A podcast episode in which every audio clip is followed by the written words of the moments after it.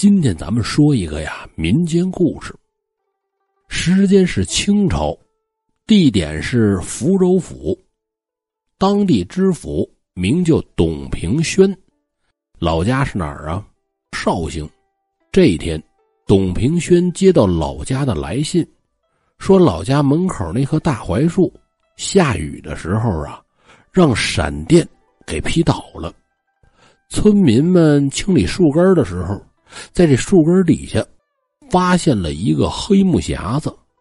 打开木匣子一看，发现里边有一个黑影这黑影闪了一下就不见了，谁也不知道这东西是什么。这写信问问董平轩怎么办？董平轩呢，看完呢也是觉得奇怪，于是就回信让老家的人把这黑木匣子送过来。这老家的人呐，接到信一看，赶紧就安排了一个聪明伶俐的小伙子，名叫阿牛，护送这个黑木匣到福州府。阿牛护送着这黑木匣子，一路是小行夜宿。这一天来到了福州府的治下，离府衙呀还有这么四五十里的山路。自从进到福州府的辖区，这一路之上。贴满了告示，关于什么事儿啊？福州府取缔竹竿客，四川就叫滑竿就是上山的时候两人抬的一种轿子。这些竹竿客呀，良莠不齐，有些人就抬着轿子上到半山腰的时候，故意上下这么一颠，把人颠下山崖摔死，劫财害命。于是官府就取缔了竹竿客。阿牛来到山脚下，还真就碰见了几个竹竿客。这几个人是鬼鬼祟祟，交头接耳。阿牛就长心眼了，不成啊，我得加点小心。顺着进山的官道往前走，这帮竹竿客就一路跟着。等进了竹林子，这群人可就围上来了。哎呦，各位好汉，你们跟着我干什么呀？呵呵呵，做什么？识相的，把你背上的东西放下。哎呀，使不得呀！这这是给知府大人送去的东西，万万不能啊！竹竿客一听，怎么着？这是送衙门的？嘿，肯定值钱呢！给我抢了！窜上来一个，你给我拿来吧！哎呀，这这这可使不得呀！这是给大人的，不能动。你给我滚一边去！一脚把阿牛踹躺下。这伙人把阿牛的包袱抢过来，一颠还挺沉。把包袱打开一看，是个黑木头匣子。把木头匣子再打开，嗨，空的。破木头也不值钱呢。翻翻这小子身上，一翻，从阿牛身上啊摸出来这么几十文钱。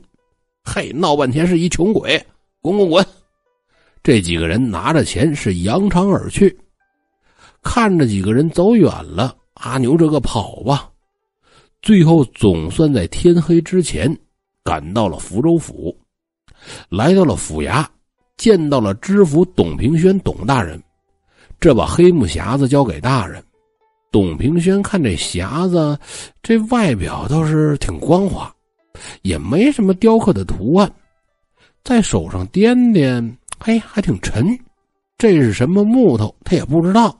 打开匣子一看，空无一物。于是啊，将这木头匣子放在了书桌上。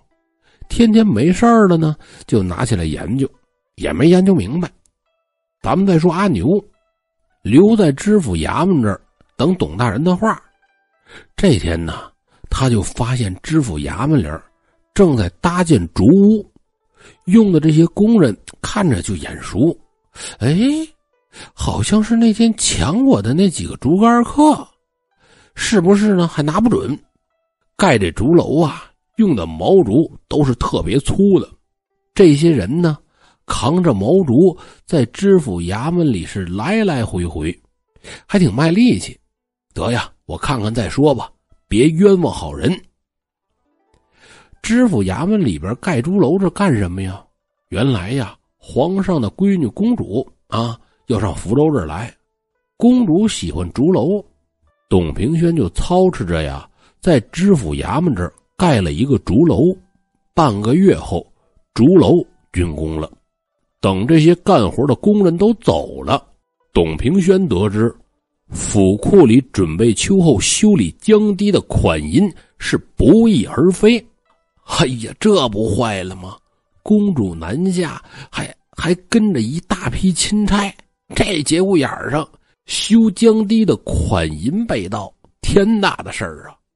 董平轩急的是茶饭不思，彻夜不眠。这一天。阿牛早上起来，给董平轩请安，看见董平轩就吓了一跳。哎呀，大大人，您您这是怎么了？嗯，什么怎么了？不是不是，大人啊，您的头发怎么一夜之间都白了呢？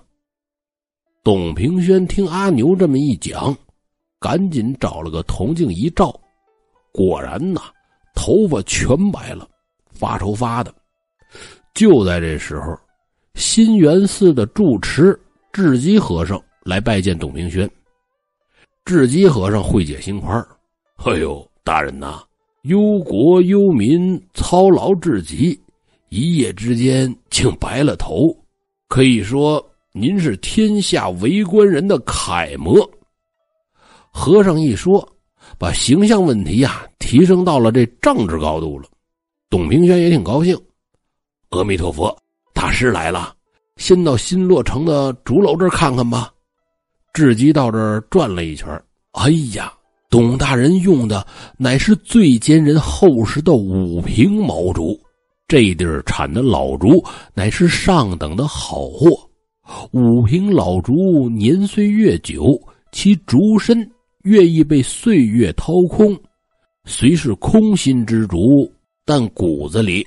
仍承受风雨，乃五平之竹的特色。阿牛在旁边听完，突然冒出了一句：“大人，竹屋建造时，我看着这些工人眼熟，像是抢我的那几个人，可我还不敢确定，莫不是他们把府内的库银放在这空心竹里偷走了？”董平轩一听，是茅塞顿开。哎呀，是啊，竹屋离这府库最近，管库银钥匙的库管虽未丢失钥匙，但他说过曾与一个工人喝酒，喝的有点醉意，莫不是府库钥匙被工人偷印了钥匙模子，然后配了一把，有了府库的钥匙，偷银子这就不是难事了。想到这儿，赶紧吩咐捕头。快，迅速将建造茅屋的这群工人缉拿归案。兵分两路，一帮人从陆路追，一路人呢从水路赶。结果水路这帮捕快呀，截住了一艘满载五瓶毛竹的船，正要开船驶离福州。当时建竹楼的工人呢也在船上，人带回来，竹子找大车拉回了衙门。把知府衙门的院都堆满了，劈开这些竹子一看，库银果然藏在这竹筒之中。董平轩一想，哎，要不是自己想讨好公主，特命人建造竹屋，就不会引来这些贼人，库银呢就不会失窃，我的满头黑发呀也不会一夜变白。这案子破了，心里呢。也算踏实了，可顶着这一脑袋白头发也是真碍眼。这一天，董平轩让阿牛带着这木匣和他一同前往新源寺，一是啊上这和尚这儿道谢，因为要不是智基说了五瓶空心竹的事儿，就不会提醒阿牛说出竹竿客的事儿，那董平轩呢就破不了案子。第二啊，这智基和尚见多识广，董平轩就想拿着这黑木匣子让智基给看看。此时，小和尚在寺院里的大槐树下摆上茶桌，董平轩和智基坐在这儿，智基拿着木匣子左右端详，又问了阿牛发现黑木匣子的经过。听阿牛说完，智基点了点头：“嗯，那株老槐已死，槐根腐烂，已护不住此匣。幸好挖得及时啊！若隔个三年五载再挖怀庄，只怕这匣子呀会遁地不见。”董平轩听的是一头雾水。大师，您这是什么意思啊？难道您看出什么来了？哈哈，董大人呐，看来您这头白发呀是有救了。嗯，大师，这个空空的木匣子能治我的白头发？哎，董大人，此匣可不空，匣内有只成了精的灵物，隐藏在里边。董大人听的是将信将疑。董大人，今夜在老槐树下。必见分晓。寺院里边的这棵老槐树的树根啊，有的已经鼓出了地面。智基说完，让小和尚啊把鼓出来地面这段树根下的土挖出来，这不树根下边就空了吗？智基把黑木匣子放在了槐树根下边。当晚月亮升起之时，槐花是香气扑鼻。智基拿着一根缝衣针。麻利的打开黑木匣，就看见里边啊躺着一个黑色人形的东西。智基用手上的缝衣针往上一扎，就把这东西给扎住了。董平轩过来一看，人形的东西长得黑乎乎的，还挺丑，就问智基：“哎呦，大师啊，此乃何物啊？”“嗨，大人。”此物乃是千年的何首乌，古人取木鬼为槐，是因为槐树乃木中之鬼，槐树阴气重，可以养千年何首乌这类灵物。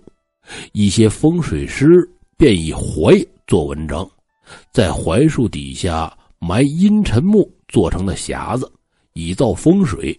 其匣中啊。必藏一株人偶形状的何首乌，至于阴沉木埋于地下，会逐年下沉，直至地心。你想挖呀，也挖不到。但阴沉木却独独受制于槐木，只有槐木活着的根须，才可以牢牢的锁住地底的阴沉木匣，让它无法下沉。而这木匣中的千年何首乌。已经成精通灵了，其实呢，它并未遁走，乃是隐身藏匿于匣中，使的是障眼法。只有把这此匣放置在槐树下，槐树的气息才逼他现身。如今呢，用一支缝衣针扎住他，让他无法隐形。恭喜董大人，千年何首乌。正是治疗白发的良方。好了，各位，今天的故事就讲到这儿，咱们下期节目见。